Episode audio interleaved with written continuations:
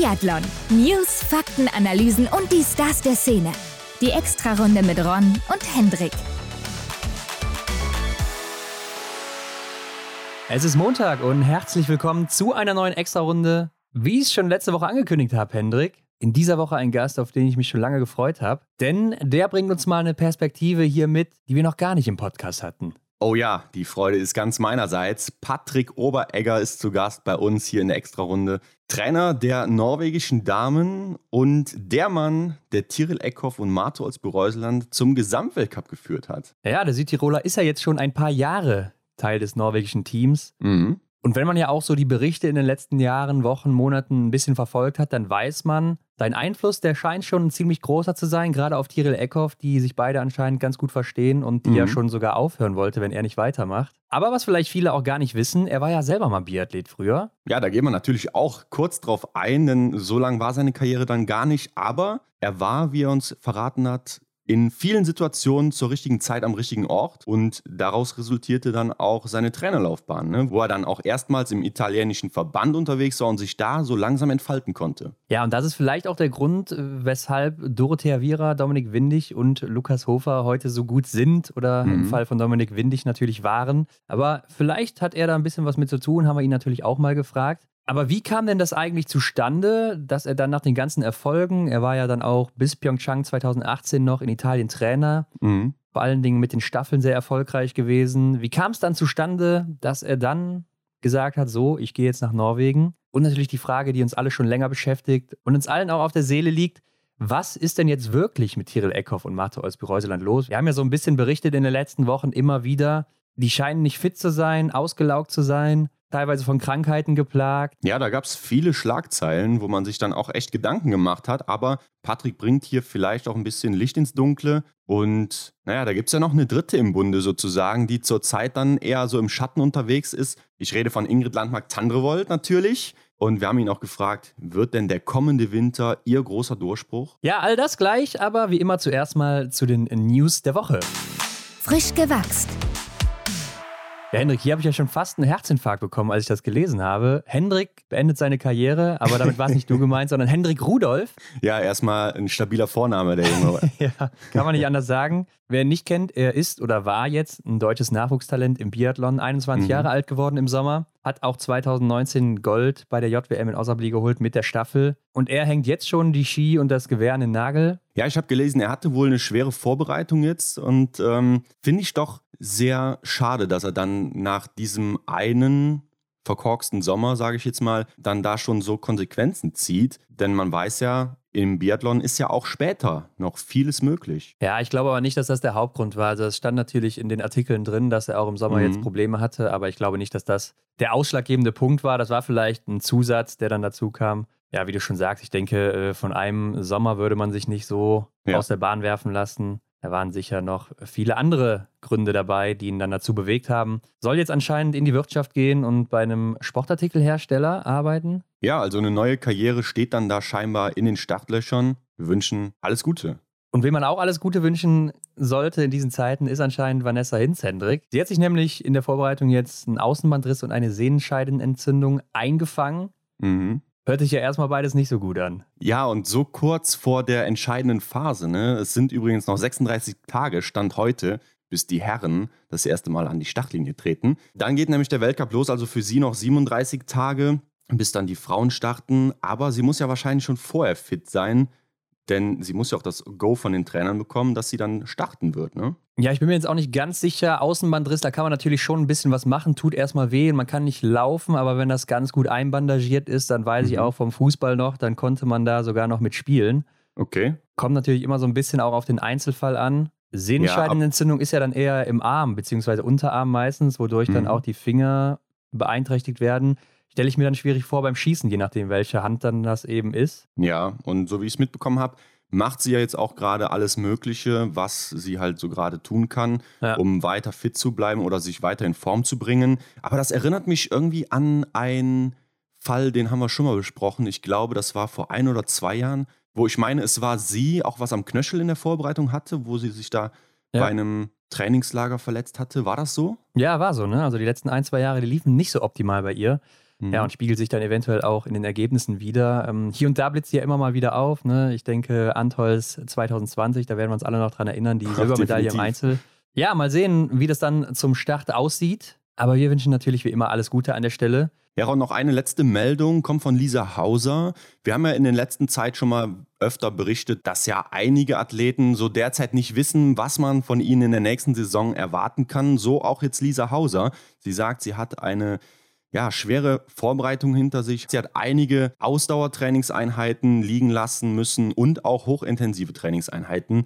Und da sieht sie aktuell keine Möglichkeit, die noch aufzuholen. Ist auch irgendwo logisch, ne? denn die Tage sind jetzt echt gezählt langsam bis zum Saisonstart. Also sie weiß auch nicht, wie sie in die Saison starten wird, mit welcher Form. Ein bisschen hat sie das ja auch schon bei uns im Podcast in diesem Sommer angedeutet, dass sie da eine Zeit lang außer Gefecht war und ja, ein bisschen später einsteigen musste. Aber ich weiß nicht, für mich ist sie trotzdem immer noch eine der Favoritinnen. Ne? Sie kommt ja auch gerade so über die Konstanz meistens und mhm. äh, gerade auch übers Schießen. Vielleicht kann sie auch deshalb da noch viel rausholen dann zum Saisonstart, wenn es vielleicht läuferisch noch nicht ganz klappt und sich dann ähnlich wie so ein Johannes Dingesbö mit jedem Rennen die Stärke holen auf der Strecke oder beziehungsweise diese Wettkampfhärte abholen und damit auch weiter wachsen. Ich würde sie auf jeden Fall auch noch lange nicht abschreiben. Äh, ähnlich so ein Fall wie Martha als Bereuseland, glaube ich. Aber ja, insgesamt äh, scheint es ja schon so zu sein, als würde die kommende Saison sehr, sehr spannend werden bei den Frauen. Man kann gar nicht so wirklich vorhersagen, wer wird denn oben mitspielen oder in die Top 5 zum Beispiel laufen. Ja, sehe ich auch so. Und ich glaube echt, äh, die kommende Saison, die wird ja anders interessant als die letzten, die wir so gesehen haben. Ja, wenn nicht eine Frau da vorne vorwegläuft und das Ding alleine nach Hause holt, schon vorzeitig, könnte natürlich ja, auch. Ja, ich weiß schon, an wen du denkst. Aber okay, Hendrik. Schauen wir äh, mal.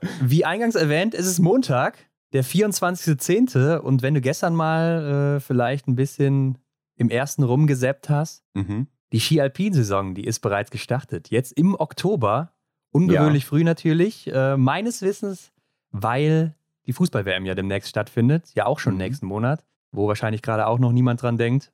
Ja, also ich hatte es auch schon wieder fast verdrängt. Und wie könnte es anders sein? Das Wetter spielt natürlich überhaupt nicht mit und es gibt schon einige Absagen.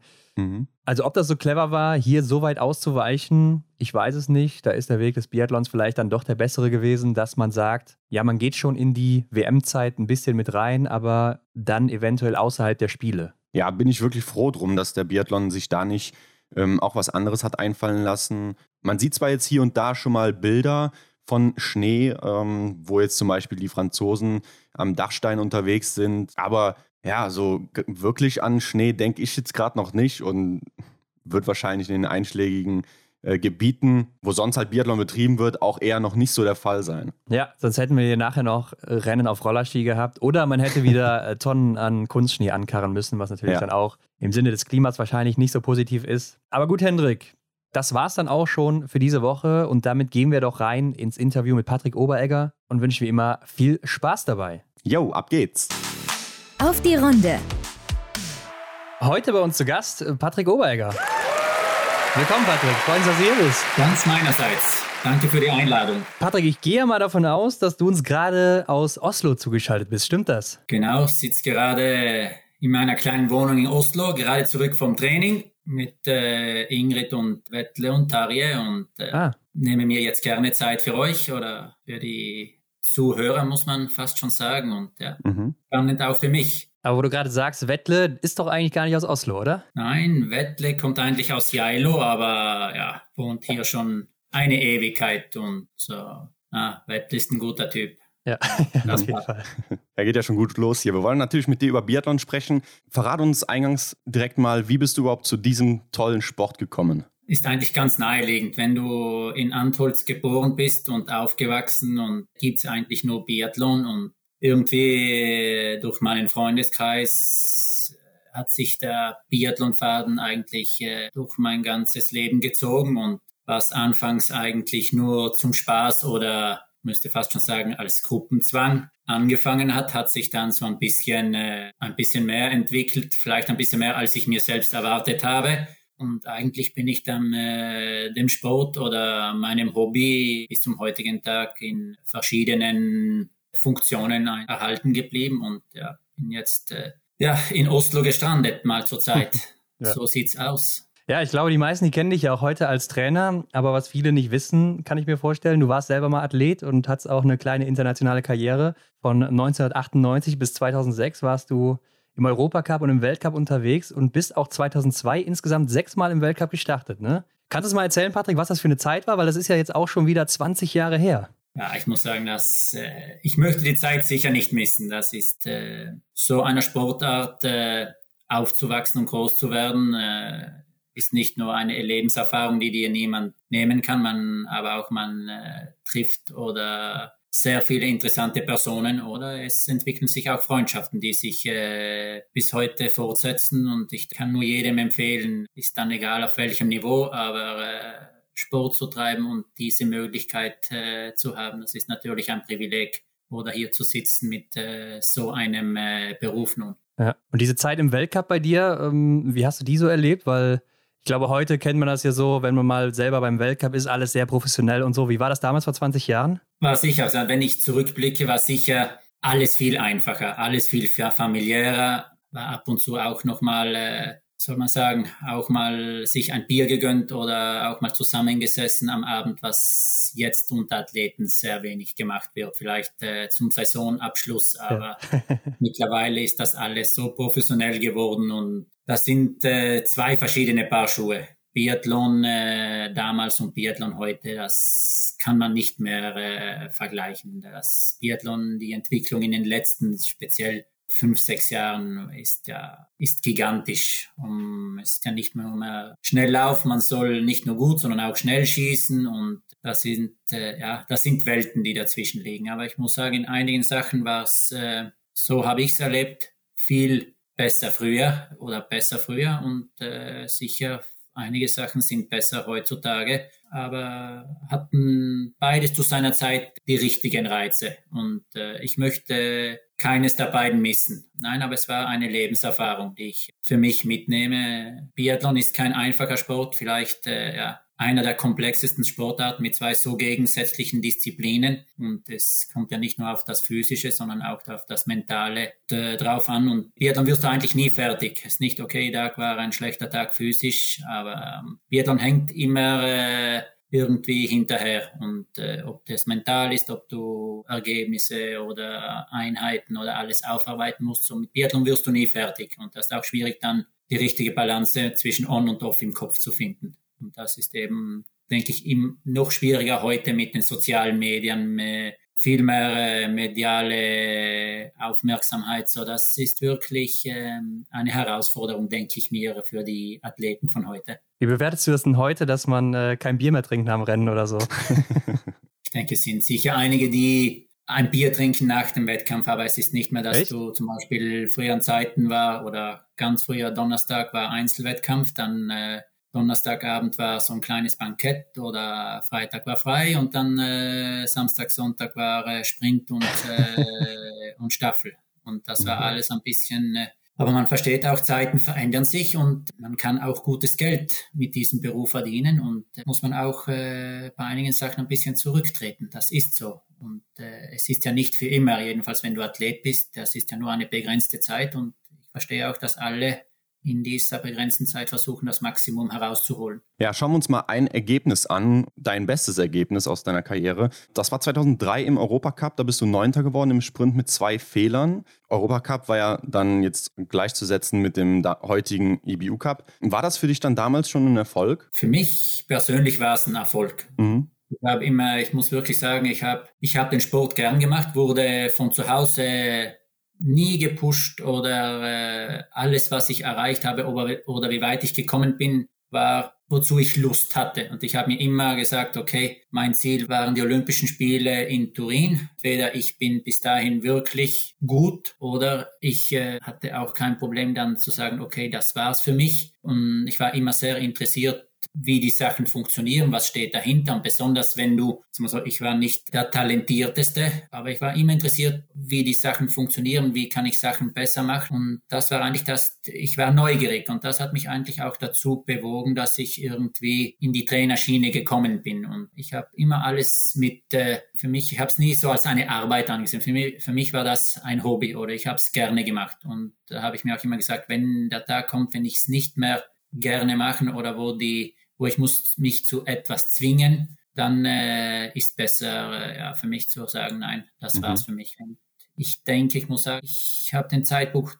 ganz gut getroffen, wo ich für mich entschieden habe. Ich hätte noch können vielleicht einige Jahre weitermachen, aber das war nicht das, was ich äh, wollte. Und jetzt im Nachhinein muss ich sagen, ich habe eigentlich, hatte viel Glück. Ich habe ein paar Mal sehr gut getroffen, äh, zur richtigen Zeit am richtigen Ort oder gewisse Entscheidungen zu treffen. Und äh, das ist nicht immer selbstverständlich. Das ist nicht immer, dass ein zweiter Zug vorbeikommt. Und äh, deswegen ich, äh, ja, das passt so. Ja. Du hast ja dann 2006 dein Karriereende offiziell gemacht, ne, mit 27 damals. Äh, war das dann der Grund, weil du bei Turin nicht dabei warst? Ich war nur Reserve und ich habe immer gesagt, okay, man muss sich auch ein bisschen äh, einen Standard setzen oder auch ein Ziel, okay. Aber es gibt, wie gesagt, und gerade zu dieser Zeit war so ein bisschen, immer nach Olympia kommt ja ein bisschen ein Umschwung, es wird ein bisschen äh, das Trainerkarussell, es äh, gibt ja viele viele neue Sachen im Hinblick auf die nächsten vier Jahre. Und ich habe gedacht, dass auch für mich ein neuer Zyklus beginnt und hatte dann, wie gesagt, ich hatte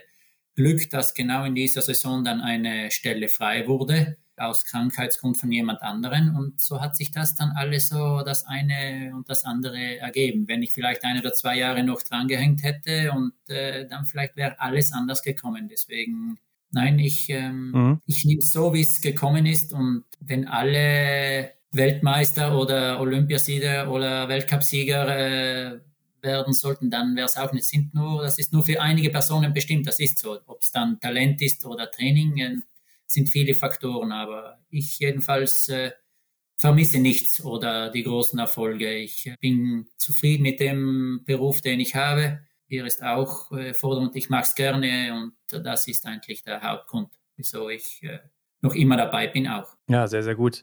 Ähm, was mhm. glaubst du denn heute hat dir damals so zum großen Durchbruch gefehlt? Habe einfach äh, im physischen sicher viel zu viel trainiert. Ich habe mich immer, ich habe immer gerne trainiert, viel trainiert und jetzt im Nachhinein, wenn man ein bisschen als Athlet das Verständnis hätte, die Sachen ein bisschen von mehr Abstand zu sehen, dann würdest du sa viele Sachen viel äh, oder anders machen. Mhm. Das ist eigentlich das, was ich äh, jetzt sehe. Aber das generell die Athleten, die haben wenn du dabei bist oder wenn du mittendrin bist, du verlierst ein bisschen auch die ab und zu den Bezug oder die Sachen ein bisschen mehr objektiv zu sehen. Da ist eigentlich nur, wenn du nicht halbtot am Abend ins Bett fällst, war es kein äh, guter Trainingstag. Und das war ein bisschen, ich habe immer gerne trainiert und auch viel trainiert und aber im erst im Nachhinein äh, muss ich sagen, das war ja ab und zu ja, dass man äh, graue Haare bekommt, was man, äh, aber man, äh, auch die Forschung oder die Wissenschaft oder alles oder die Möglichkeiten waren ja nicht, äh, vor 20 Jahren waren ja nicht dieselben wie jetzt. Ja. Heutzutage kannst du ja fast alles googeln oder nachschauen im Internet.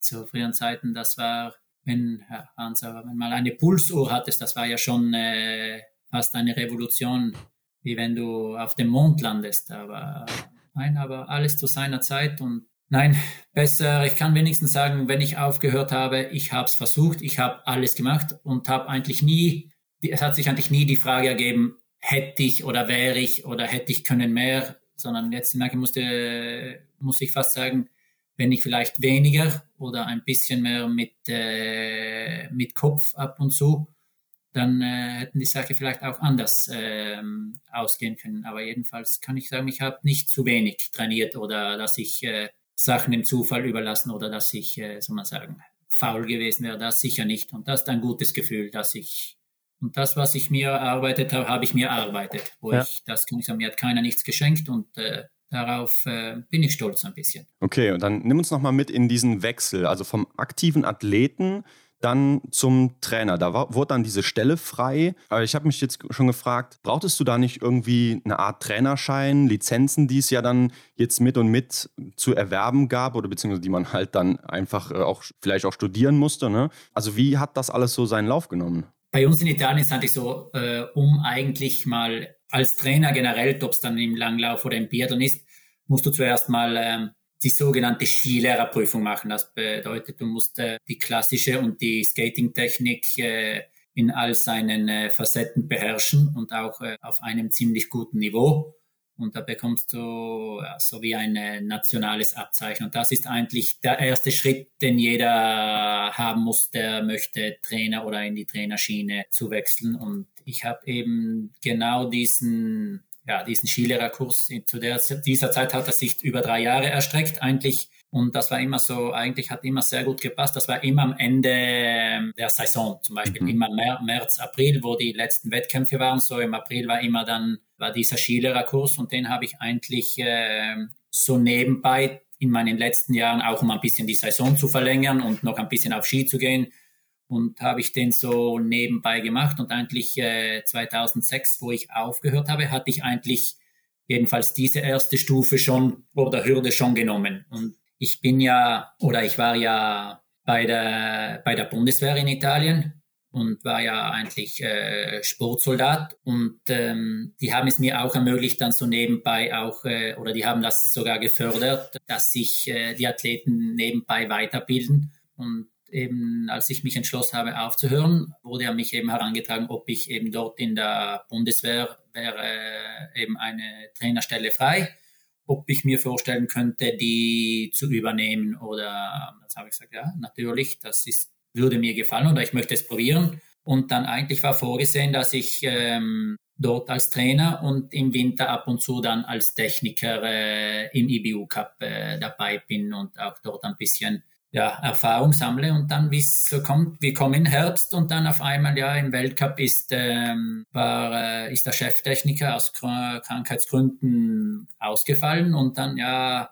wurde mich gefragt, okay, könntest du dir vorstellen, äh, es handelt sich nur um ein oder zwei Weltcups vielleicht mal äh, uns zu helfen? Und das müssen, müssen wir natürlich mit der Bundeswehr absprechen oder die müssen grünes Licht geben, aber ich stehe zur Verfügung, wenn das klappen sollte. Und dann, die haben grünes Licht gegeben. Und dann das Problem war, eigentlich sollte es nur erster Weltcup, zweiter Weltcup. Und dann wurde es äh, auf einmal drei Weltcups. Und äh, dann äh, war unser Cheftechniker eigentlich immer noch nicht zurück und dann hat es geheißen, ja, bis zu WM und dann äh, WM auf einmal war es auch mit zu WM und dann war es eine ganze Saison und wie es aussieht, waren sie eigentlich ziemlich zufrieden und dann wurde an mich herangetragen, dass äh, eben bei der Nationalmannschaft eben ein, sie brauchen einen äh, zweiten oder einen Hilfstrainer im Sommer und einen Techniker äh, im Winter, ob ich mir das vorstellen könnte, das zu übernehmen oder das zu probieren. Und dann, äh, ich habe immer gesagt, ja, das muss die Bundeswehr entscheiden. Ich kann sagen, ja, aber da, meine äh, Stelle dort muss ja auch neu belegt werden, wenn ich äh,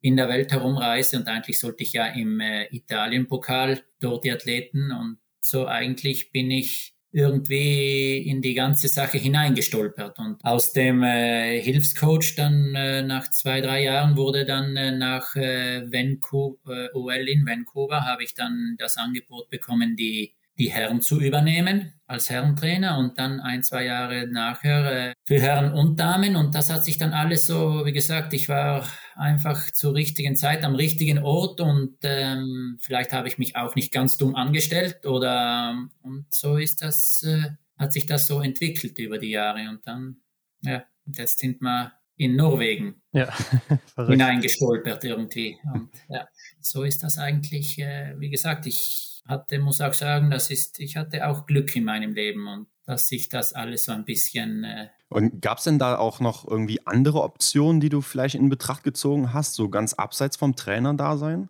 Ja, ich habe ja eigentlich, ähm, ich habe mich ja für eigentlich Architekturstudium äh, eingeschrieben und äh, aber das Problem war, entweder ist das äh, zu dieser Zeit äh, wir als Südtiroler, das nächste ist in, äh, in München und äh, dort war eine gewisse Präsenzanzahl oder Anwesenheitspflicht und das lässt sich mit Spitzensport nicht. Das hat einfach nicht gepasst und mhm. dann musste ich eigentlich eine Wahl treffen zu dieser Zeit und dann, okay, äh, wirst du Sportsoldat und dann irgendwie legt man eigentlich äh, das mal so hinter sich und ist 100%, 100 in dieser Biathlon-Schiene drinnen und äh, wie es aussieht, wenn ich das einmal packt, dann wird es auch schwierig, die Kurve zu bekommen. Das ist einfach äh, mhm. so und dann, wenn du dann ein gewisses Alter hast, dann sag okay, das mit, äh, mit Studium oder so ist dann alles hinfällig geworden eigentlich. Und dann versucht man sich eben auf der Trainerbasis oder auf der Trainerschiene so gut wie möglich weiterzubilden oder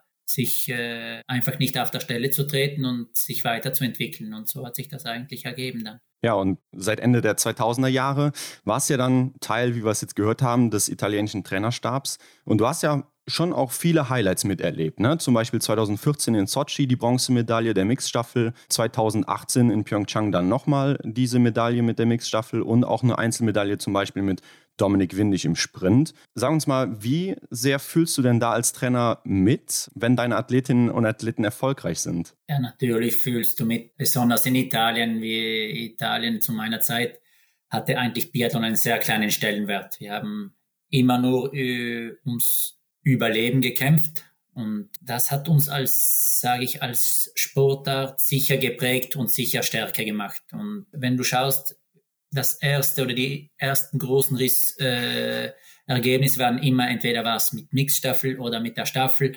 Mhm. Daraus hat sich dann so ein bisschen die der einzelne Athlet entwickelt, ob es dann mit äh, Dominik war oder mit Lukas oder mit äh, Dorothea. Alles hat irgendwie seinen Anfang äh, mit dem Team und das äh, hat uns eigentlich auch gestärkt und äh, da sind wir eigentlich, wir sind miteinander gewachsen, haben äh, uns eigentlich alles erarbeitet und muss sagen, mittlerweile, was sich in Italien tut und auf die, auch die Aufmerksamkeit oder auch jetzt der Stellenwert im Verband sind ja zwei Welten, wie es mhm. zu uns. Aber ich muss sagen, im Nachhinein, es hat sich gelohnt zu kämpfen und äh, wenn man auch die Ergebnisse die letzten Jahre der italienischen Mannschaft äh, ansieht, das ist, äh, das zieht sich nur jetzt äh, die letzten Jahre eigentlich wie ein roter Faden durch die und ich denke, wenn du schaust auch ein bisschen Junioren-WM oder im IBU Cup, da kommen viele sehr gute Athleten nach und äh, das stimmt mich positiv. Ein Teil, speziell am Anfang dieses Projekts gewesen zu sein und muss auch ehrlich sein, zum Schluss, ich sitze hier auch äh, aufgrund äh, der Resultate oder den Ergebnissen, die diese Athleten gemacht haben oder auch äh,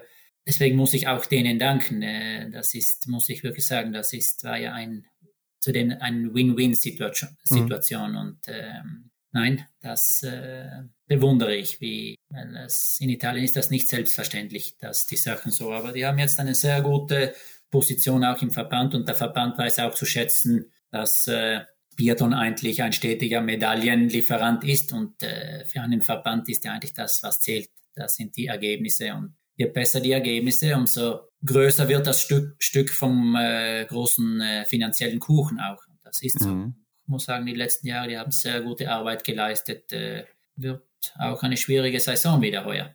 Ja, auf jeden Fall. Aber wie du schon sagst, ne, die Zukunft, die sieht ganz gut aus mit dem, was da so nachkommt auch.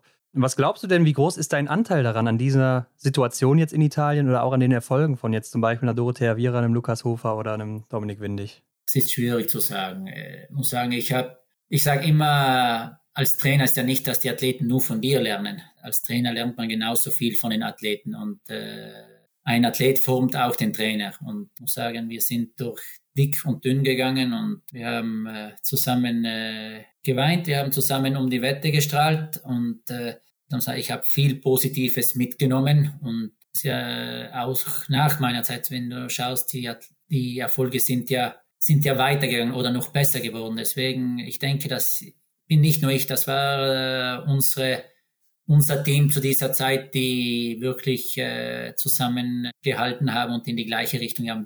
Das ist nie der Einzelne, der äh, den Unterschied macht oder das ist immer die Gruppe oder das, äh, das Team. Und ich muss sagen, ich hatte das Glück, mit sehr guten Personen zusammenzuarbeiten oder auch von denen zu lernen, mit viel mehr Erfahrung als ich. Das muss ich sagen, ich denke, das hat den Unterschied gemacht. Wir waren eine sehr gute sehr gute Mannschaft oder auch Trainerteam und äh, das hat den Unterschied gemacht. Nicht ich, der Einzelne. Das, äh, so soll es auch nicht sein. Man sollte nie von jemandem abhängig sein. Es ist immer das Kollektiv. Und den Tag, wenn man äh, einer nicht ist, dann muss das trotzdem funktionieren. Und so war es auch in Italien. Das, und das bestärkt mich noch mehr, dass äh, die Sachen mit oder ohne mich äh, gleich gut oder noch besser waren. Und das, denke ich, war das Beste zu sehen. Aber wie du schon gesagt hast, das hatte ich ja jetzt auch irgendwo nach Norwegen dann gebracht. Da bist du jetzt norwegischer Damentrainer seit 2018, 19, also seit dieser Saison. Wie kam es denn eigentlich dazu? Ende 2018, bei den letzten Weltcups, wurde ich dann äh,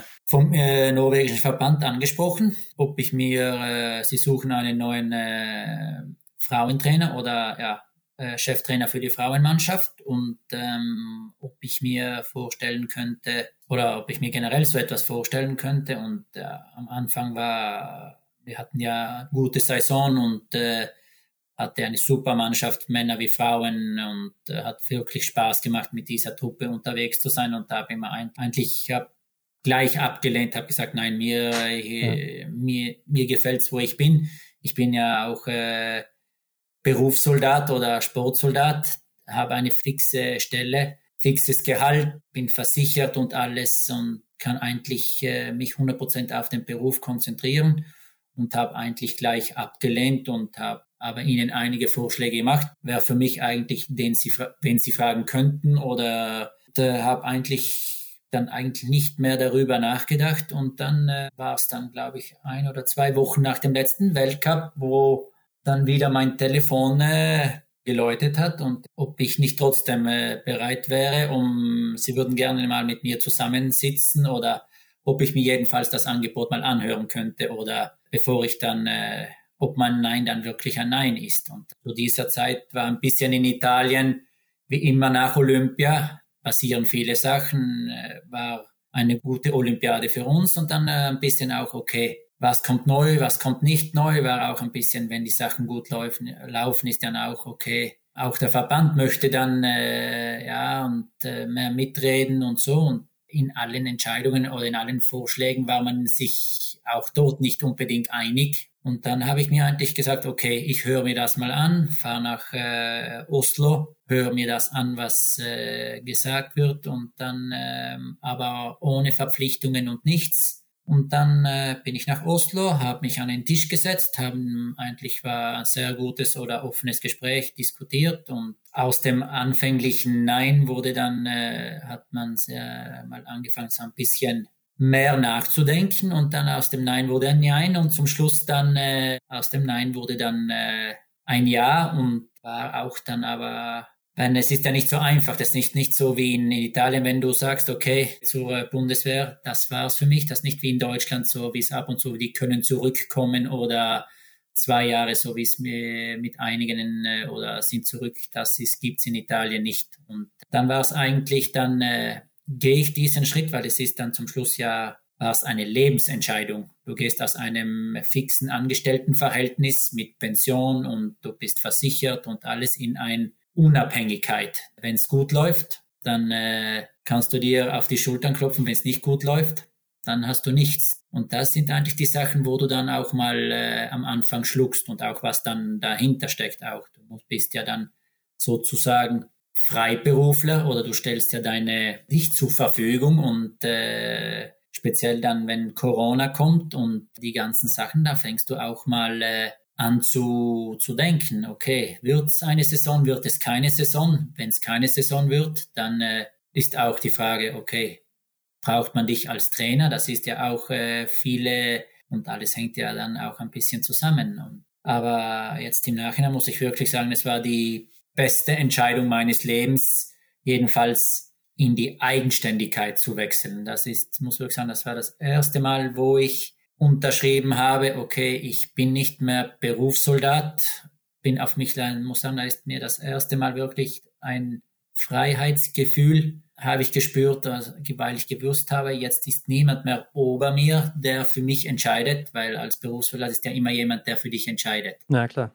Und äh, das muss ich sagen, das war das erstmal wie ein Druck, der von mir gefallen ist. Okay, jetzt liegt es an mir. Wenn es gut läuft, und das muss ja mir nachsehen, was war eigentlich die beste Entscheidung, in ein von der Abhängigkeit in die Unabhängigkeit zu wechseln. Und äh, das muss ich sagen, war neben dem beruflichen alles, aber für das, für mich persönlich im Privaten oder als Person, das äh, die beste Entscheidung.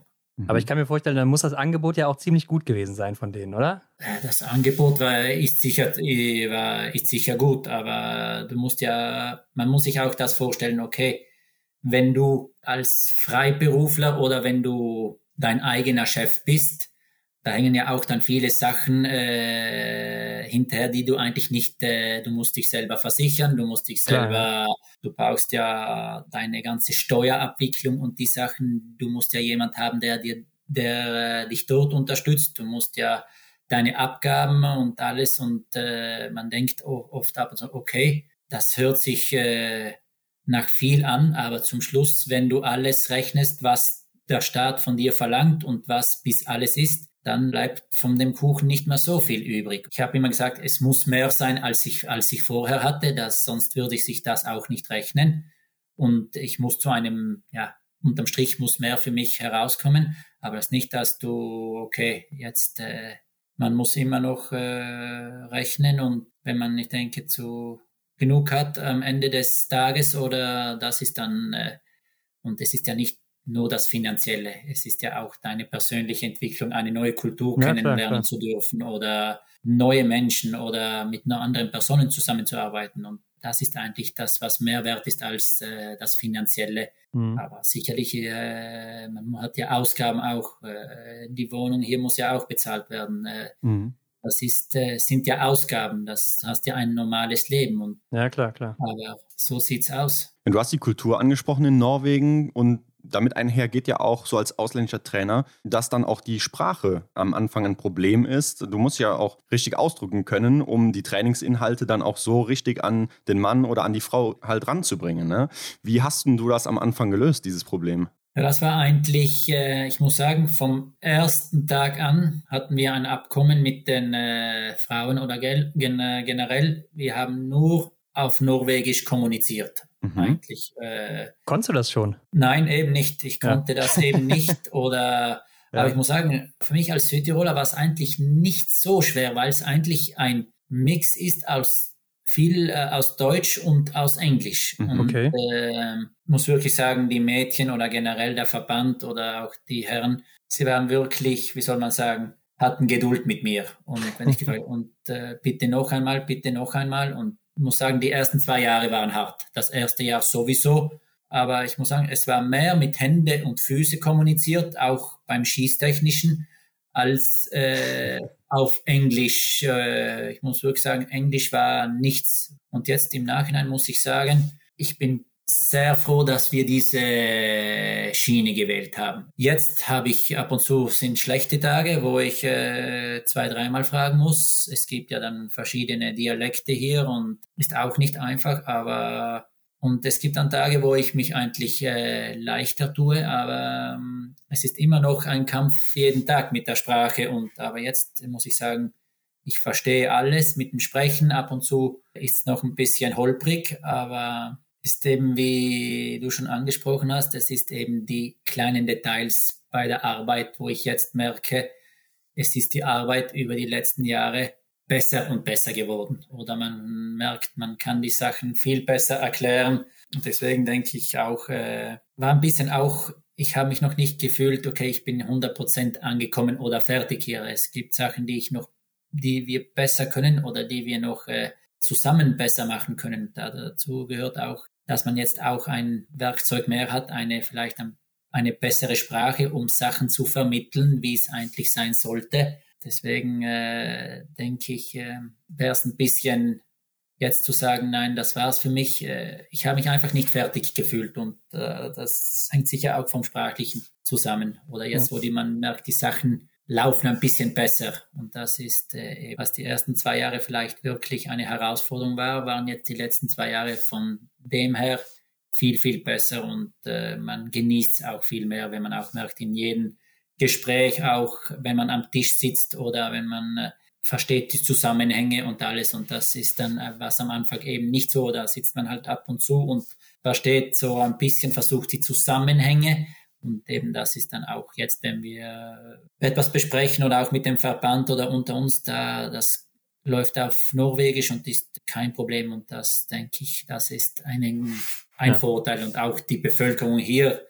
merkt, okay, es kommt jemand vom Ausland, aber er versucht sich zu integrieren oder versucht die Sprache zu lernen, die Kultur. Und äh, das denke ich ist nie falsch. Das ist immer, dann verzeihen, verzeihen dir die Menschen auch viel oder auch Fehler und war auch das, was äh, mich ein bisschen gerettet hat. Ja, aber ich habe schon am Anfang gehört, als du die Namen ausgesprochen hast oder die Städte so, dass du äh, das schon so wiedergeben kannst wie so ein Norweger oder eine Norwegerin. Ne? Also das ist schon verrückt, wie das dann auch, äh, wie du das schon so angenommen hast. Aber Patrick, gib uns doch mal ein Bild davon, was sind denn jetzt so deine Aufgaben als Trainer und wie sieht auch so deine Arbeit aus? Ja, auf dem Papier bin ich eigentlich verantwortlich, verantwortlich für, die, für die Frauen im Weltcup in, äh, in Norwegen. Ich habe aber, als ich mich entschieden habe, habe ich auch gesagt, ich möchte so viel Zeit wie möglich äh, in Norwegen mit meinen Athleten äh, verbringe. So war es für mich eigentlich, okay, ich suche mir äh, eine zweite oder so eine zweite Bleibe in Oslo. Mhm. Und mittlerweile ist ja fast, ich bin ja sehr wenig nur mehr unten äh, zu Hause in Antholz.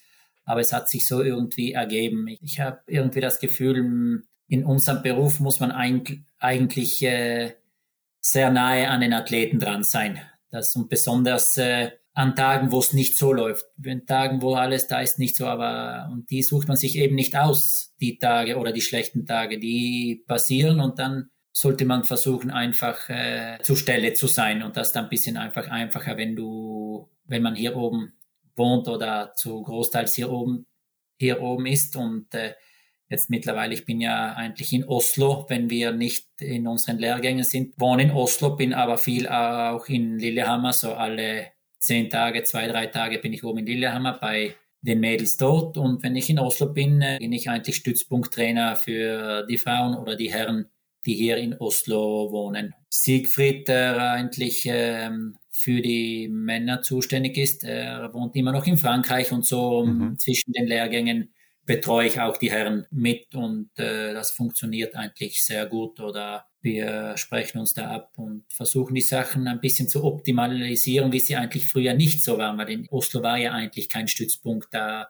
ja. ist ja alles ein bisschen alle auf sich selber gestellt und so haben wir versucht, das die letzten Jahre so ein bisschen zu professionalisieren oder auch jetzt, wie Tarja ist Vater geworden. Ja. Man versucht auch dort, okay, dass er wirklich, er kommt zum Training, kann seine Sachen machen und dann wieder vielleicht ein paar Stunden Schlaf nachholen, wie er in der Nacht nicht bekommt und das läuft aber eigentlich ziemlich gut oder auch wie es jetzt mit den mit Tirel, wo es zurzeit nicht so rund läuft, die ganze Vorbereitung, dann ist auch wichtig, wenn jemand nicht äh, bei den Lehrgängen dabei ist, dass sie zwischen den Lehrgängen äh, wirklich eine gute Betreuung oder auch eine nahe Betreuung bekommen und, und auch das tägliche Training dann zum Schluss absichern. Äh, denn es ist, wie gesagt, es ist alles viel professioneller geworden und versucht das Maximum aus jedem Tag herauszuholen. Ja, und jetzt hast du ja einige Jahre in Italien miterlebt als Trainer und dann auch schon jetzt welche in Norwegen. Sind denn da Unterschiede zwischen den Nationen auszumachen? Ja, du musst immer denken, Italien, Deutschland, Österreich, Frankreich, das sind, äh, die sind Berufssoldaten. Die sind dann alle in einer Sportfördergruppe. Mhm. Und hier in Norwegen äh, gibt sowas nicht. Mhm. Da sind die Leute wirklich auf sich selber gestellt und die haben keinen äh, fixen Einkunft oder Gehalt pro Monat. Hier geht's wirklich ums Überleben. Wenn du gut bist, dann äh, die sind vom Verband angestellt, die Besten oder die in den äh, nationalen Teams sind, bekommen einen kleinen Lohn vom äh, Verband oder vom äh, auch so, wenn du wirklich so vom Olympischen Komitee, aber das ist nicht zu vergleichen mit äh, Deutschland, Italien oder äh, dort. Das sind äh, echt. Also auch, auch wenn ich jetzt Tyrell Eckhoff heiße oder so? ja, auch natürlich, das ist äh, oder Johannes Dingesbo, da ja. ist, wird keiner die bekommen, äh, die sind vom Verband, die haben einen Vertrag mit dem Verba Verband, bekommen einen kleinen Lohn, aber die sind zum Beispiel nicht rentenversichert und nichts, die, das, ja. das müssen die alles selber. Und entweder du bist wirklich gut, dann bekommt, greift hier der Verband unter die Arme auch bei der Sponsorsuche oder so. Aber der Rest, hier geht's wirklich ums Überleben. Und ich denke, das ist auch ein bisschen, äh, speziell man sieht es bei den Männern, genau deswegen die Dichte so groß ist. Die mhm. wissen, es geht, wenn ich möchte überleben oder wenn ich möchte Geld verdienen, muss ich gut sein. Und ich habe es halt wie es in Italien vielleicht so, oder okay, ja, ob gut oder schlecht, ich bekomme monatlich meinen Gehalt. Und das hier anders. Hier musst du wirklich, wenn du möchtest, äh, dann musst du dich, äh, musst du besser sein als die anderen. Ganz einfach. Und das ist eigentlich zwei verschiedene Welten. Und plus Norwegen ist eine Wintersportnation. Das ist nicht wie in Italien, Deutschland, wo Fußball oder hier ist auch Fußball, aber hier ist eine Wintersportnation, die wachsen mit den Skiern oder an den Beinen auf. Hier wird wirklich, aber auch du wirst, ob du jetzt studierst oder in alle Sport wird gefördert. Nicht nur Spitzensport, auch Breitensport oder das ist ein bisschen eine andere Herangehensweise auch für den Wintersport. Das sicher hilft mhm. für Biathlon oder generell Langlauf oder das ist sicher anders als in Mitteleuropa. Ja, sehr interessant, das mal zu hören. Also das, äh, wie du schon sagst, ne, wenn man übers, über, ums Überleben kämpfen muss, Klar, dann gibt man da wahrscheinlich noch ein bisschen mehr. Patrick, wir haben aber auch schon von Christian Mehringer zuletzt gehört, dass jetzt Sverre Olsby-Reuseland zum Beispiel diese Selbstständigkeit oder auch diese Autoregulation mitgebracht hat nach Deutschland. Aber was genau bedeutet das denn genau? Weil ich glaube, das benutzt ihr ja auch viel, oder? Die, wir haben, oder in Norwegen ist ein bisschen ein anderes System. Wir vielleicht Mittelop sind so, okay, der Trainer, da wird ein Plan gemacht. Hier, okay, der Plan für die, bei den Lehrgängen, das ist ein Einheitsplan. Und dann versucht man, wenn zwischen den Lehrgängen zu Hause, wie kann ich das Training für jeden Einzelnen optimali optimalisieren. Aber das ist auch ein bisschen, hier gab es ja kein ähm, Stützpunktsystem. Das nicht wie in Ruhpolding oder in Oberhof, okay, ich komme zum Training, da steht der Trainer, auch zwischen den Lehrgängen, das ist alles, äh, hier war es ein bisschen, okay, zwischen den Lehrgängen musste sich jeder ein bisschen organisieren und dann, welche Möglichkeit ha habe ich, okay, hier in Norwegen ist es zum Beispiel erlaubt noch auf der, auf der normalen Straße mit Skirollern. Das ist in Mitteleuropa nicht erlaubt. Ja. Da habe ich ganz andere Möglichkeiten. Okay, äh, wir in Mitteleuropa müssen uns äh, bleiben viel mehr auf den Rollerstrecken. Hier habe ich auch mal, okay, ich gehe auf der normalen Straße zu rollern, bin normaler Verkehrsteilnehmer, habe ich dann ganz andere Möglichkeiten, die ich auch dann ausnutzen kann die ich zum Beispiel andere nicht habe. Und dann eben setzt du dich zusammen und dann diskutierst, wie kann ich mein Training zu Hause optimalisieren oder was brauche ich oder wo sind die Schwachstellen, mit denen ich bis zum nächsten Lehrgang arbeiten soll oder spezifisch arbeiten soll, um auch die persönliche Entwicklung speziell ab einem gewissen Niveau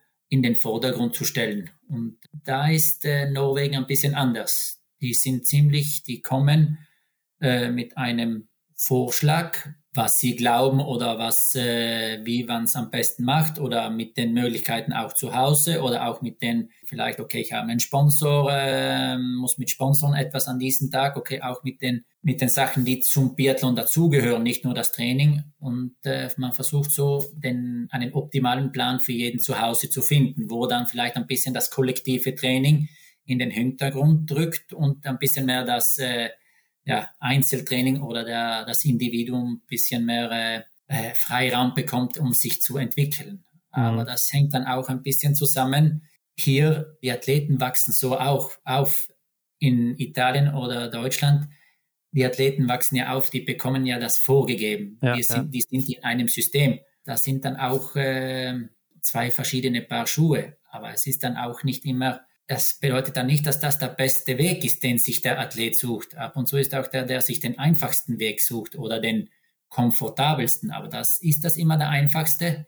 Das ist dann auch, äh, man muss auch dann äh, kritisch sein und äh, auch ab und zu das äh, aufpassen, dass das nicht genau in das Gegenteil, äh, dass das dann zu viel in die Komfortzone über. Das muss genau, ja, ja. immer noch die Leistung oder die Entwicklung an erster Stelle stehen. Und mhm. äh, das äh, sollte man mit, äh, ich verstehe, das ist okay für den Athleten, ich kann selber entscheiden, aber ab und zu äh, muss man einem ja auch die Entscheidung abnehmen. So ist das auch bei uns und das ist immer ein Vorschlag. Aber zum Schluss das letzte Wort oder das hat immer der Trainer oder das Trainerteam. Und das ist wichtig. Aber die wachsen hier so auf von Kindesalter und äh, die haben auch ein ganz anderes Feingefühl für die Materie, speziell was den physischen Bereich angeht.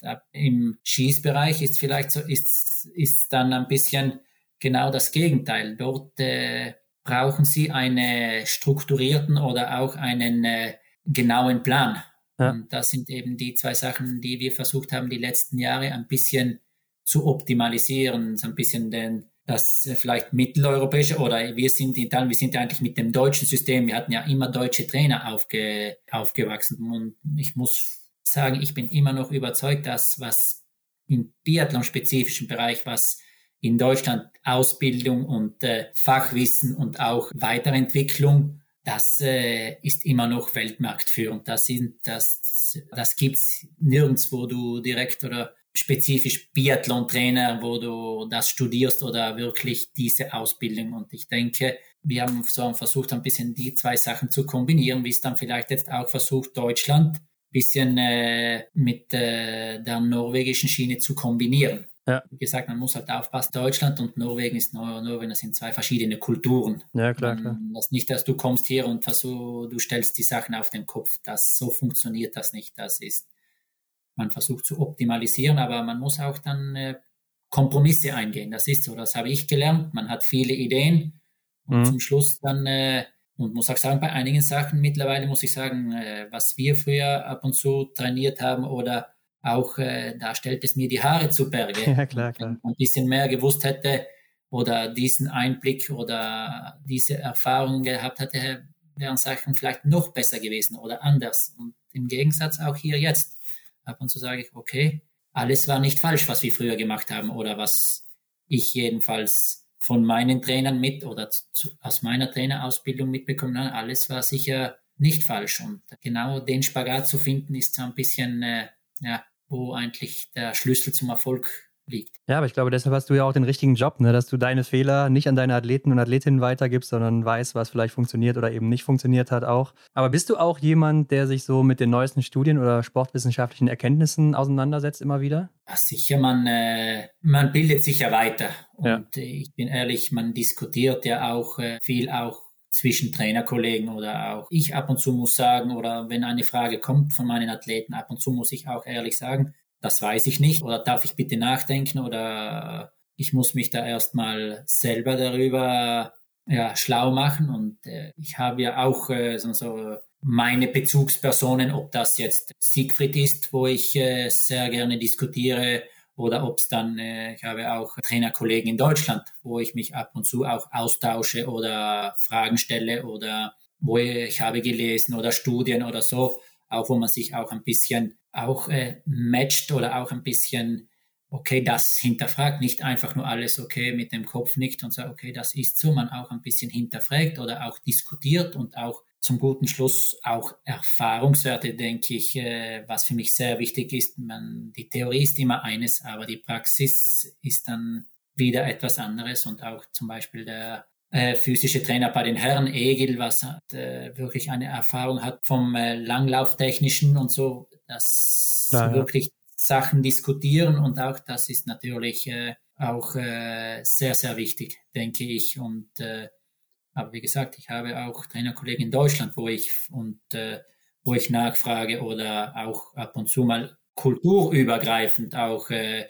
weil das äh, heißt ja nicht, dass was ich mache, muss das äh, ist das Richtige. Es ist ja oft, es gibt kein richtig oder falsch. Es gibt verschiedene Wege. Es gibt nur so wenig wie möglich falsch oder so viel wie möglich richtig zu machen. Das, und, äh, aber es gibt niemanden, der nichts äh, falsch macht. Das, äh, aber halt, äh, oder aus Fehlern zu lernen und den gleichen Fehler nicht zweimal zu machen.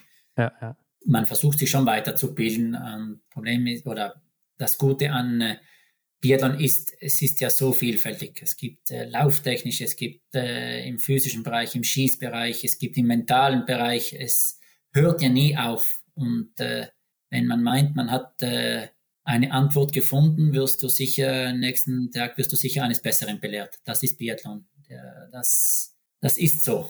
Das, und das ist auch gut so, dass äh, alles wieder irgendwie von vorne beginnt. Und äh, die Probleme von heute werden auch die Probleme von äh, vielleicht nicht morgen, aber von übermorgen sein. Ja. Jeder ist ja, jeder Athlet ist ja verschieden. Was für den einen funktioniert, funktioniert für den anderen nicht. Und das macht ja unseren Beruf auch aus. Ja, auf jeden Fall. Ähm, Patrick, du hast auf jeden Fall ein hochveranlagtes Team da jetzt bei dir, muss man so sagen, mit Tyrell Eckhoff, Martha Olsby-Reuseland oder auch Ingrid Landmark-Tandrevold. Und dazu kann man ja eigentlich auch noch Idalin oder auch Caroline Offixer-Knotten zählen. Und dahinter ist die Lücke aber schon ein bisschen größer. Ne? Wie siehst du das selber aktuell? Aktuell, ich muss sagen, ähm, nach dieser Saison her war ja ein bisschen die Frage, okay, was macht Tiril, was macht Marte? Ja, aber ja. darauf kann sich ja ein Verband oder ein Trainerteam nicht verlassen. Einige haben sich ja ein bisschen mehr Zeit mit ihrer Entscheidung gemacht und für uns war das eigentlich äh, jetzt mit diesem Jahr haben wir ein bisschen ein neues Projekt äh, gestartet, wo wir was auf die, auf die nächsten oder auf die zweitbesten zielt oder auch auf die Jungen, mhm. dass wir viel mehr, äh, ja, mehr Fokus auf, auf die legen und auch äh, wir als Weltcup-Mannschaft äh, versuchen bei der Entwicklung äh, behilflich zu sein oder die Zusammenarbeit zwischen den, ob es dann Juniorenbereich oder IBU-Bereich oder Weltcup-Bereich zu intensivieren, wo es nur geht. Wir, wir trainieren viel mehr zusammen. Wir haben, äh, wenn wir im Lehrgang sind, machen wir viel mehr Sachen zusammen, viel mehr in der Gruppe und versuchen auch zwischen den Lehrgängen das Individuelle ein bisschen mehr weniger und ein bisschen mehr das Kollektive, auch um die Jungen noch mehr zu pushen oder ein bisschen die Lücke jedenfalls versucht ein bisschen schneller zu schließen wie, wie normal. Denn, äh, okay, wir sind in einer glücklichen Position, dass äh, Tiril und Marte uns erhalten bleiben, aber die Frage ist, wie lang? Ja, eben. Das eine mhm. Saison, zwei Saisonen und äh, wir haben gesagt, wir möchten, was wir nicht möchten, ist so ein bisschen, wie es jetzt im Langlauf ist bei den äh, Frauen. Äh, ja, Therese hat aufgehört, ja, jetzt ist Weltuntergangsstimmung. Ja. vielleicht ist auch vor ein paar Jahren ja. in Deutschland mal war, wenn äh, ja, Magdalena Neuner war nicht mehr, dann war äh, Laura Dahlmeier nicht mehr und äh, dann gibt's immer solche Schwarzmaler und die sagen, oh no, jetzt ist, äh, jetzt ist, aber es kommen immer neue Gesichter und äh, das ist auch immer eine Chance für die Jungen, mehr Verantwortung zu übernehmen, auch aus dem Schatten zu treten und äh, auch dann äh, den eigenen Weg zu gehen. Und äh, äh, Athleten oder Menschen generell, die wachsen ja mit den Aufgaben, die sie bekommen. Und das ist jetzt so ein bisschen unser Projekt die nächsten vier Jahre, dass wir viel mehr äh, auf die zweite Garde oder auf die äh, Zweitbesten oder die ja ein bisschen hinterher, dass wir die noch mehr fördern oder vielleicht auch ab und zu noch mehr eine offensivere, vielleicht schon mal einen äh, etwas jüngeren Athlet auch im Weltcup bringen oder mhm. Bisschen mehr offensiv an die Sachen herangehen, wie es vielleicht auch bei den, äh, wie es bei den Männern gehandhabt wird. Auch muss man, wenn man sagen muss, die Dichte bei den Frauen ist nicht so wie bei den Männern. Mhm. Aber genau, was ja. ich gesehen habe bei den jetzt bei den Einheiten, die wir zusammen machen oder auch bei den norwegischen Meisterschaften, ich denke, da kommt etwas sehr Interessantes nach. Und äh, ich habe gemerkt, auch die, es wurden einige gute Entscheidungen getroffen im, im Trainerstab. Jetzt, äh, Sverre hat uns leider verlassen. Ja. Aber äh, sein Nachfolger oder die Personen, die das übernommen sind äh, sehr qualifiziert oder ist auch spannend für uns, mir zusammenzuarbeiten und wurden sehr gute Entscheidungen getroffen. Und äh, ich, deswegen denke ich, in ein paar Jahren sieht's äh, nicht schlecht aus. Aber die paar Jahre müssen wir eben noch ein bisschen überbrücken, wo wir die unsere, wie Marte Tiril, einfach noch brauchen. So ein bisschen auch als Schutzschirme für die, was hinten kommt. Aber glaubst du, wir werden äh, Martin Uldal auch im Weltcup sehen in der kommenden Saison? Ah, ich, denke, ich denke, das ja. ist, äh, aber das sind ja bei den Männern sind, äh, ach, das ist, äh, dort ist die Situation für die nächsten vielleicht. Siegfried braucht sich da keine ja. Gedanken zu machen. Definitiv. äh, das ist, äh, ja, fantastisch, was dort nachkommt. Aber ja, aber ich, ich, jetzt, was ich bei den Frauen gesehen habe, das stimmt mich positiv. Das okay. ist, ähm, und auch viel mehr, äh, vorbereitet, jetzt auch im Biathlon-spezifischen. Norwegen war ja immer so etwas, ja, wichtig, äh, gut im Physischen und dann äh, der Rest kommt so und das haben wir so ein bisschen äh, verstanden zu ändern, jetzt auch mit den Jungen und äh, dass das ein bisschen als Einheit äh, gesehen wird und äh, auch, äh, dass sie auf einem besseren äh, schießtechnischen Niveau zu uns stoßen, dann, äh, was nicht immer selbstverständlich ist. Aber ich muss sagen, dort hat der Verband einige gute Entscheidungen getroffen. Ja, hört sich auf jeden Fall gut an für eure Zukunft da. Aber gerade so bei Tiril zum Beispiel war ja auch immer so das Thema, dass sie so ein Kopfmensch ist, ne? dass sie sich mental ja schnell beeinflussen lässt, positiv wie auch dann negativ. Hm, was ist denn hier so das Ding bei ihr? Wenn ich das wüsste, dann äh, hätte, ich, äh, hätte ich die Kristallkugel. Diril ist einfach Diril, das ist, das kann man nicht beschreiben. Das ist, sie hat ihren eigenen Kopf und aber ich würde nicht sagen mental. Sie ist einfach ein Gefühlsmensch okay. und mhm. sehr, ein sehr sozialer Mensch. Sie kümmert sich um alle anderen äh, zuerst, bevor sie an sich selber denkt. Und das ab und zu ist dann auch äh, oder ist auch ein Mensch, der sich sehr viel, oh, ja, wo viele Eindrücke auch dann auf das, äh, auf das Innenleben, die sich äh, auswirkt. Aber das eben genau ist das Spannende bei solchen Projekten. Da gibt's kein, äh, man versucht einfach die, das, die, die Höhen und die Tiefen wegzunehmen oder zu umgehen und ja, wenn es nicht so läuft, dass man, okay, die schlechtesten Resultate nicht so und wenn es auch gut läuft, dass man auch versucht, mit den Beinen am Boden zu bleiben, so ein bisschen mehr die Gefühlswelle oder auch die Emotionen bisschen mehr äh, stabil zu halten. Und das ist eigentlich das, wo ich versuche mit Tiril. Und, aber ich habe Tiril so kennengelernt, wo es entweder so oder so war. Mhm. Und, äh, ja. und das ist aber, das sind die Sachen, die dich auch als Trainer am meisten herausfordern. Und da gibt's kein, da ist jeder Tag anders. Was heute vielleicht funktioniert, funktioniert morgen nicht. Und was, äh, aber was ich gelernt habe, am besten, die einfachsten Sachen sind die besten. Und äh, speziell in solchen, in solchen Situationen oder das hat eigentlich bis jetzt sehr gut äh, funktioniert mit, äh, mit uns. Das war so ein bisschen auch wie in Italien. Man geht durch Höhen und durch Tiefen und äh, aber wichtig ist, dass der Respekt voneinander da ist und dass man sich einfach, ja, dass man auch akzeptiert zum Schluss, Biathlon ist, ist ein Spiel. Man kann gewinnen, man kann verlieren. Aber wenn, äh, wenn du dir nicht bewusst bist, dass man kann auch verlieren, wenn du nicht bereit bist zu verlieren, dann wird es schwierig. Fehler zu schießen, das ist ein Teil vom Biathlon.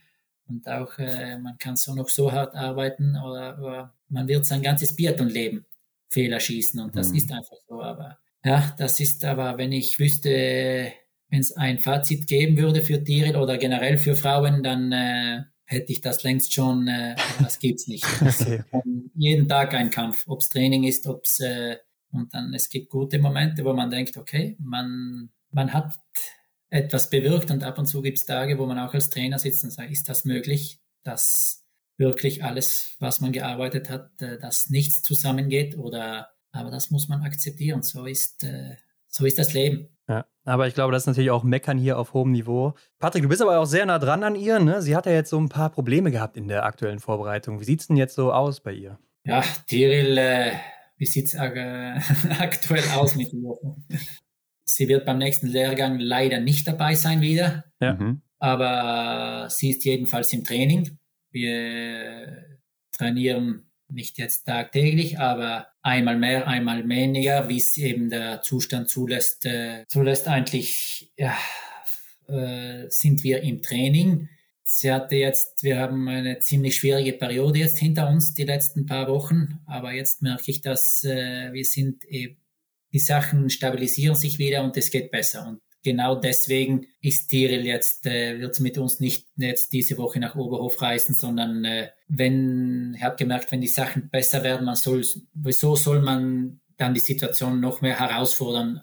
Besten ist in der gegebenen Umfeld, im, äh, sie kann im eigenen äh, vier Wänden, sie kann im eigenen Bett schlafen, hat, äh, kann sich den äh, ganzen Tagesrhythmus selber einteilen, wird äh, von äh, Personen betreut oder Trainern äh, von unserem Verband. So, sie bekommt die beste Betreuung, die sie möchte. Und äh, wir möchten alle nur eines, dass äh, jetzt ist wirklich, was wir möchten, ist, dass Tiril Eckhoff wieder Wettkämpfe läuft. Und deswegen möchten wir nichts riskieren. Und hätten, sie hat sich sehr gefreut auf diesen äh, Lehrgang in Oberhof, auch mit Hinsicht, okay, ist die Weltmeisterschaft dort in ein paar Monaten. Und ich bin sicher, dass, das wäre auch gar kein Problem gewesen. Aber nur vom Hoffen, äh, ab und zu muss man auch dann sagen, okay, nur vom Hoffen wird man nicht besser. Man, jetzt müssen wir wissen, dass die Sachen in die richtige Richtung gehen. Und wir wollten das Risiko einfach so, so klein wie möglich halten. Und äh, das ist die, Tiril macht ja 15 Jahre Biathlon und sie hat Wettkämpfe in Oberhof gewonnen und äh, sie weiß ja die, die Anlage, sie kennt die Anlage und sie musste auch äh, von Pokljuka, ja, vorher ist sie abgereist aus Krankheitsgründen und dann Jahr, im nächsten Jahr war Weltmeisterschaft dort und aber wir möchten nichts riskieren jetzt. Und besonders wenn du so nahe an die Wettkampfsaison muss man auch ab und zu auch mal drastische Entscheidungen treffen, auch vielleicht darüber, worüber der Athlet nicht so glücklich ist. Aber das sind Herausforderungen, äh, man meint immer nur, äh, ja, aber Spitzensport, wir sind normale Menschen und auch äh, normale Menschen, äh, wenn dich etwas belastet oder so, man schläft schlecht oder ja, klar. Und besonders, besonders wenn du in jedem Training oder in jedem Wettkampf, du wirst, bekommst ja schwarz auf weiß, steht ja, war es gut oder war es gut, nicht gut genug. Und das ist auch äh, ein bisschen äh, der Nachteil in unserem Job da wirst du im Biathlon wirst du nur gemessen, da siehst du tagtäglich, was war das Resultat, Treffprozent, äh, Fehlschüsse. Das ist so. Das ist nicht, ob, okay, ob mal äh, hier ein Nagel schief ist oder ein Brett mal schief oder eine Mauer mal zwei Zentimeter. Bei uns äh, sind eben die Fehlerquote oder die, die Nuancen einfach zu klein und das ist eben ein bisschen Biathlon und das kostet auch und speziell die letzte Saison oder die letzten Saisonen generell, ob das Marte ist oder Tirol oder auch, die gehen an einem nicht spurlos vorbei, die Kosten und dann kommt das Olympiajahr, es vielleicht äh, nicht alles läuft so, wie man sich erhofft hat und dann äh, man weiß, okay, aber ich habe für dieses Event die letzten vier Jahre alles untergeordnet und man kommt mit Hach und Krach nach Olympia in einer OK-Form, fährt dann mit einem ganzen Medaillensatz nach Hause. aber dann, dass man äh, nachher auch dann äh, vielleicht mal wirklich äh, erst nachher dann, wenn äh, der ganze Zirkus vorbei ist, wirklich dann mal mit der Realität konfrontiert wird und dass vielleicht äh, die Totalbelastung einfach zu groß war. Das dauert dann einfach seine Zeit, um sich dann wieder, und da muss ich sagen, halt, geben wir ihnen auch die Zeit, die sie brauchen und äh, die müssen ja niemandem mehr was beweisen. Mhm. Und äh, die waren ja vor, wenn eine der beiden oder wenn auch die beiden gesagt hätten, okay, das war's für uns, dann äh, hätten wir sie mit Applaus verabschiedet. Dass die, die Klar, sind ja. ja. so oder den Hut genommen und äh, aber das sind eben Sachen und auch jetzt dieses Jahr nach Olympia, wir haben es auch ein bisschen, auch unser ganzer Lehrgangsaufbau war so wenig wie möglich Reise, so viel wie möglich auch den Athleten Zeit geben zu Hause und deswegen war auch dann die Entscheidung mit Marte und Sverre, du kannst noch so gut trainieren, aber wenn das Private oder auch die Zeit mit deinen Liebsten, also nicht äh, die Sachen nicht äh, nicht passen, dann äh, nutzt das alles nichts. Und deswegen war das auch uns, die sollen auch mal so viel wie möglich zu Hause oder mit Familie oder mit Freunden oder mit die sozialen Sachen mit Freunden, was in der Corona-Zeit ja sowieso alles stehen geblieben ist, äh, mal die wieder auszunutzen und dann einige brauchen halt ein bisschen länger und äh, der Körper ist keine Maschine und äh, das geht dann halt ein bisschen äh, auf und ab. Ja, schön, dass du Marte hier auch direkt schon mit reingenommen hast, denn sie ähm, sorgt ja auch derzeit so für beunruhigende ähm, Meldungen, zumindest so was, was das Internet so schreibt, dass sie halt keine leichte Vorbereitung derzeit hatte. Es wird aber ja so sein, dass alle Augen vor dem Start bzw. zum Start dann auf sie gerichtet sein werden. Ne? Sie ist Gesamtweltcup-Siegerin der vergangenen Saison. Was sagst du denn hier zur Mission Titelverteidigung? Ich sage immer zwei Sachen. Man muss immer auch ein bisschen mit Vorsicht genießen, was in den Medien steht. Und ja. äh, oft dann, es wird ja sehr viel äh, Google Translate verwendet oder ja. man muss immer ein bisschen aufpassen. Aber ich muss sagen, so Marte hatte sicher keine leichte Vorbereitung, war ein bisschen äh, auf und ab, aber da sind eben die Nachwirkungen ein bisschen von, von einer solchen speziell so erfolgreichen Saison, ja. äh, die kostet mehr als eine Saison, wo du, okay, so mitteldrin, da interessiert sich keiner. Aber wenn du wirklich, ob es jetzt Tiril war oder Marte oder Johannes, eine sehr gute oder erfolgreiche Saison, die kostet mental oder auch viel, viel mehr wie eine normale Saison. Alle möchten ja ein bisschen äh, vom Stück vom Kuchen und äh, du ist auch schwierig, da Nein zu sagen. Man sollte für Sponsoren, für öffentliche Auftritte und dann äh, das zerrt an der ganzen Sache und das ist auch ein bisschen mit Marte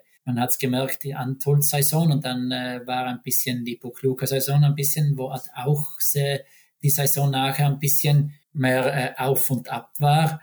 Und das sind aber auch die Sachen, die man mit Biathlon, äh, die gehen mit dem Erfolg übereins. Und das mhm. ist, geht nicht einfach so spurlos äh, an einem vorbei. Und ich sage so, Marte hat sich ein Ziel gesetzt, das hat sie auch gesagt, das sind die Weltmeisterschaften in Oberhof.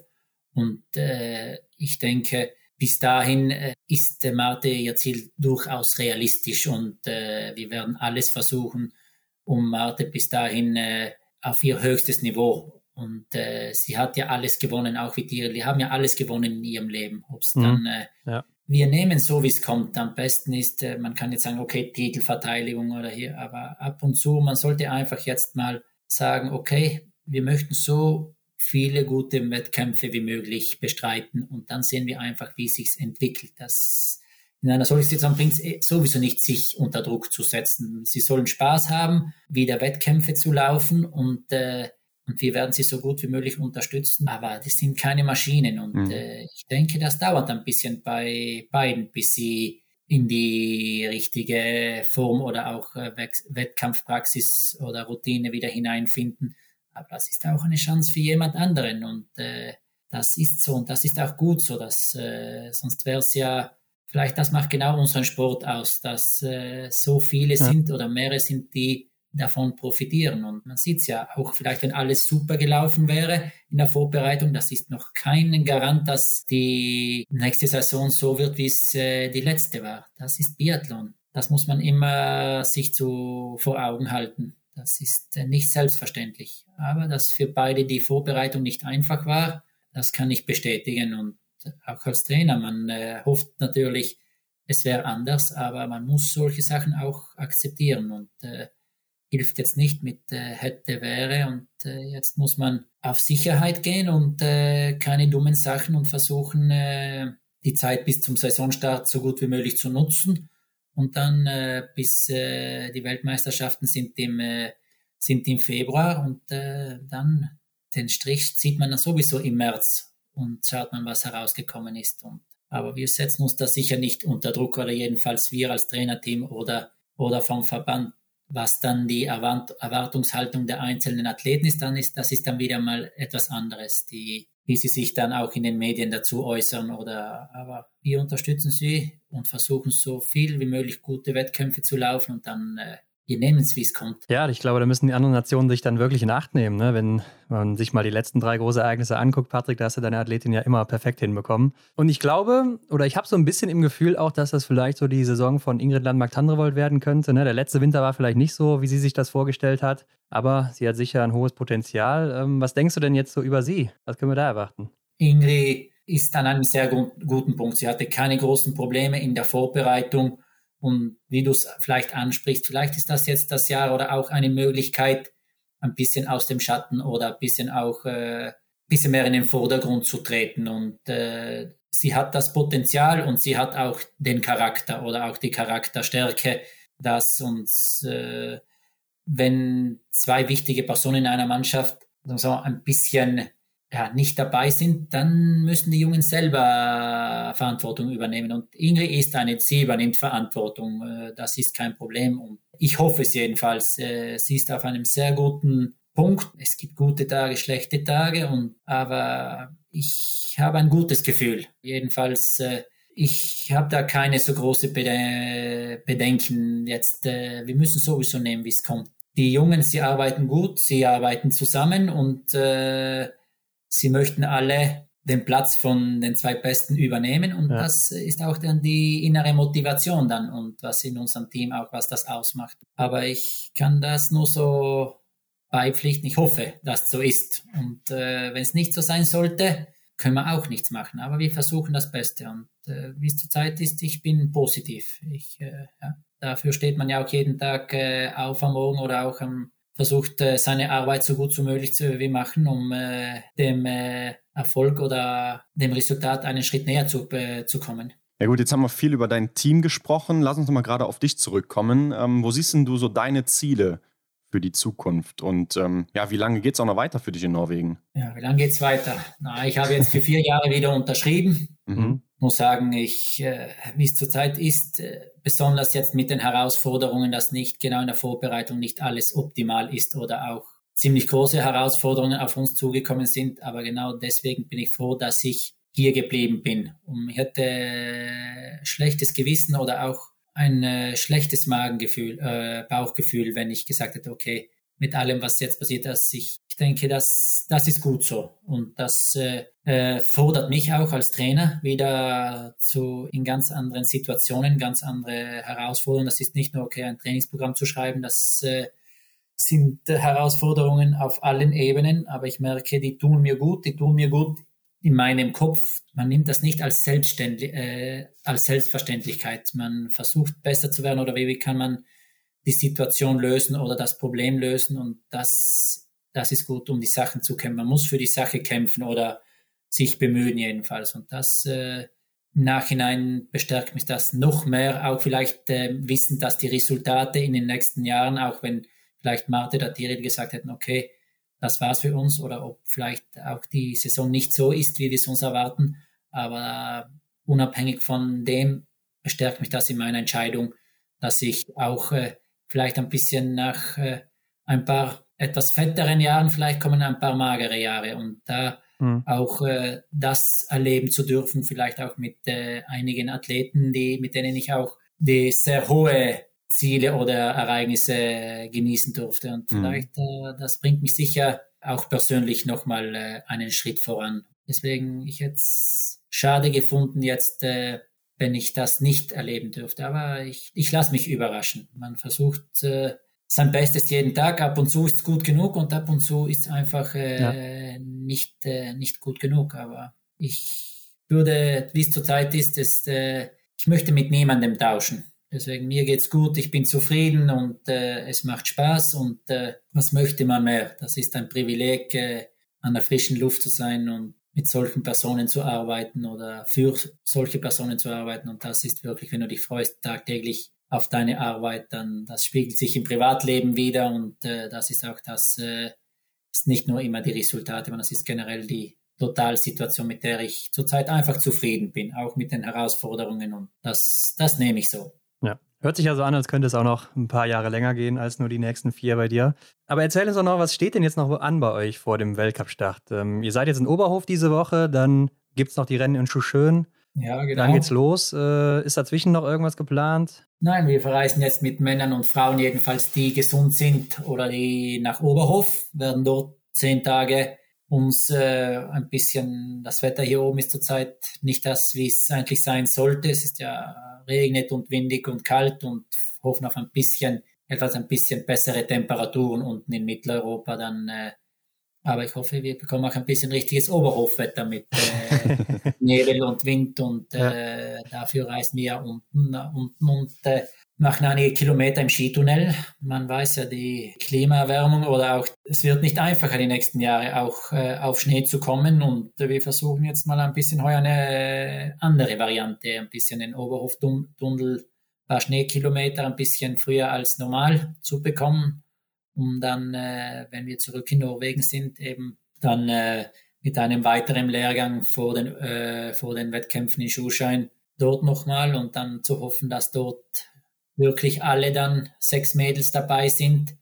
Und dann nehmen die Wettkämpfe in Schuhschein als Vorbereitung und dann haben wir noch gute zwei Wochen, die wir äh, gut nutzen werden, um dann so gut wie möglich vorbereitet in äh, Kontiolahti aufzuschlagen. Sehr gut. Patrick, wir haben zum Abschluss noch immer eine Rubrik, die wollen wir auch noch schnell mit dir machen. Schnellfeuer. genau, so heißt sie. Das sind Fragen und Aufgaben, die du äh, kurz und knackig mit einem Wort oder in einem Satz beantworten kannst. Nummer eins, hast du ein Ritual vor jedem Rennen? Nein. Was ist denn dein Lieblingsort im Weltcup außer Oslo und Antholz? Ich mag es in Ruhpolding sehr, sehr gerne. Welche ist deine Lieblingsdisziplin? Generell oder? Aus dem Biathlon, also Einzel ah, oder? Okay, Disziplin. Äh, Mixstaffel. Mhm. Stehen oder liegen schießen? Stehend. Was ist für dich das Coolste am Biathlon? Äh, alles kann passieren. Was ist denn für dich so das Nervigste am Biathlon oder auch an deinem Job? Journalisten. Welcher war denn bisher dein schönster Moment im Biathlon? Saisonabschluss in, äh, in Östersund, wo Tiril den Sprint, Marte die Verfolgung und Ingrid ah, ja, den äh, Massenstart mhm. gewonnen hat. Stimmt, ja, hast du recht. Ist mir gar nicht so aufgefallen, aber das waren ja echt deine drei Norwegerinnen. Hast du recht. Ja. Hattest du oder hast vielleicht auch noch Vorbilder im Biathlon oder vielleicht jetzt auch als Trainer? Gibt es da Vorbilder von dir? Nein, eigentlich nicht Vorbilder, aber ich habe einige Personen, ähm, die ich gerne zu Rate ziehe oder auf, wo mir die Meinung oder auch äh, sehr, sehr wichtig ist. Also eher so aus deinem persönlichen Umfeld. Ja, genau. Mhm. Okay. Dann äh, hier eine Aufgabe. Du kannst den besten Biathleten der Welt zusammenstellen. Welche Eigenschaften würdest du nehmen und von wem? Es ist auch egal, ob es eine Frau ist, ein Mann, aktiv oder inaktiv. Die Physik von Tiril Eckhoff und äh, den Kopf von Marte Olsbuch aus Land. Sehr gut. okay, und zum Schluss wollen wir noch wissen, was würdest du auf eine Plakatwand schreiben in einer großen Stadt, wo es jeder lesen kann und es soll keine Werbung sein? Es soll keine Werbung sein. Das ist eine gute Frage. Sei du selbst. Ja, sehr gut. Okay, passt. Ja, Patrick, ähm, das sind doch auch wieder mal gute Schlussworte hier. Ich fand es sehr interessant, das mal zu hören hier von erster Hand aus Norwegen, was da so abgeht. Mhm. An der Stelle kann man eigentlich noch Werbung machen für sich selbst äh, auf Social Media und so, aber da bist du ja gar nicht vertreten, ne?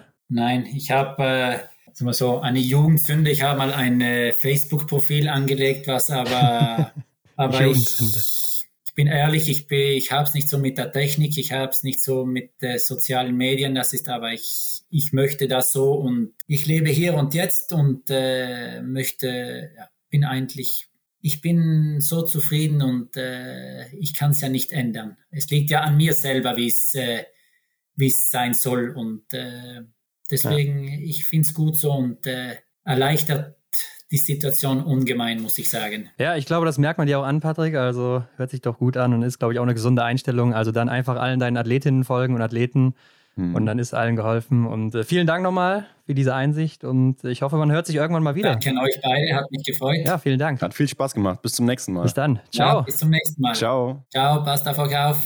Er hat sich Oberhofer Wetter gewünscht, Hendrik, und das kam auch. Das kann man so sagen. Das kann man so festhalten. Also die zehn Tage, die sie da in Oberhof waren, glaube ich, die hatten so alles an Wetter in sich, was es so gibt. Ja, der, der Nebel des Grauens. Also man konnte ja hier und da schon mal auf Instagram ein Bild sehen oder auch ein paar Videos. Da musste man aber genauer hinschauen, wer da so aus dem Nebel hervortritt. Ja, und teilweise ja sogar Regen wie aus Eimern. Also die ja. sind nicht verschont geblieben. Aber die letzten Tage waren, glaube ich, ganz gut. Da sah es auch ziemlich sonnig aus. Aber besser kann es doch eigentlich gar nicht sein für eine Vorbereitung, wo man auch weiß, Oberhof, so ein Ort, da ist immer viel Nebel, da ist viel Wind, da war es teilweise ziemlich schwer am Schießstand. Und wenn man dann auch harte Bedingungen in der Vorbereitung hat, Besser geht es doch eigentlich gar nicht. Ich denke auch, das stimmt ähm, vor allem auf die Heim-WM zumindest für die Deutschen ein. Ne? Also für die WM in Oberhof, glaube ich, da kriegt man ein gutes Gefühl. Gibt ja Gerüchte, gerade so aus der Ecke Philipp Horn oder Eric Lesser, dass angeblich nur in den ersten zwei Wochen in Oberhof immer Nebel ist. Aber wie man jetzt gesehen hat, ist es natürlich eine absolute Lüge. Und äh, wir werden es natürlich dann auch im Februar verfolgen, wo dann nicht mehr die erste oder zweite Woche des Januars ist. Mhm. Ob das Gerücht dann wirklich nur ein Gerücht ist oder ob da vielleicht sogar was dran ist. Aber ja, nach dem Interview mit Patrick ist doch weiterhin fraglich, ob die beiden Topstars, Tyrell Eckhoff und Marta Olsby-Reuseland, dann in Kontiolach, die Ende November wirklich am Start stehen werden. Ja, ich denke, da bleibt uns nicht viel über, als einfach abzuwarten, was dann da jetzt letztendlich so bei rumkommt und ob sie dann auch an der Startlinie stehen. Würde das Feld natürlich ungemein schwächen, ganz klar, wenn die beiden fehlen. Dazu noch Belarus fehlt und Russland, mhm. ganz klar. Also da geht natürlich schon viel Qualität verloren. Aber für andere wieder eine Chance, ins Scheinwerferlicht zu rücken. Mhm. Wie zum Beispiel Ingrid Landmark-Tandrevold. Also sind wir mal gespannt, was jo. da passiert. Aber ich fand es auch einfach mega spannend, mal zu hören, diesen Unterschied zwischen den Kulturen hier Deutschland, Mitteleuropa und dann eben Norwegen, dass da doch noch so viele Unterschiede sind. Ja, den Punkt fand ich auch super interessant, wo Patrick uns ja mehr oder weniger mit hinter den Vorhang genommen hat, ähm, was so in Norwegen abgeht, das System mal ein bisschen erklärt hat. Äußerst interessant, wusste ich vorher auch so tatsächlich nicht. Ja, und ich finde auch irgendwie macht es Sinn, dass er sagt, in Norwegen, da ist so diese Selbstständigkeit gerade im physischen Bereich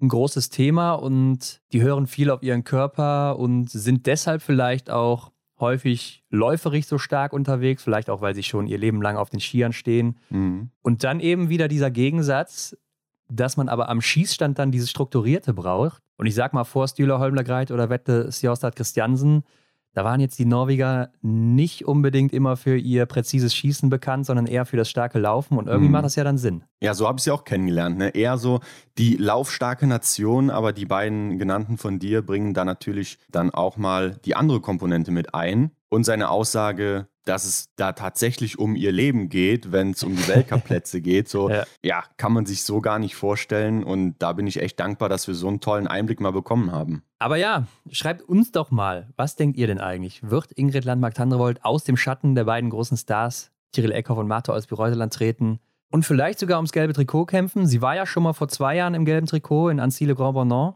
Ja, Stimmt, für ein paar Minuten, ne? Ja, genau, für ein paar Minuten haben wir damals ja auch mal mit ihr besprochen. Im Special Nummer 1 oder 2 war es? Ja, auf jeden Fall war es ein Special, ich erinnere mich, aber war es das erste? Ich glaube schon, ja. Ja, ich glaube auch. Unser erstes Special damals auf Englisch mit Ingrid Landmark-Tandrevold. Also hört da nochmal rein, wenn ihr das verpasst habt damals oder noch gar nicht wusstet. Aber ja, schreibt uns das gerne bei Instagram unter das Folgenbild oder auch gerne privat. Wird Ingrid vorne angreifen. Und wenn nein, wen seht ihr denn sonst so vorne? Vielleicht auch irgendwen mhm. aus dem norwegischen Team. Die Hinweise zu uns findet ihr dann wie immer in den Show Notes. Zu Patrick gibt es ja keine.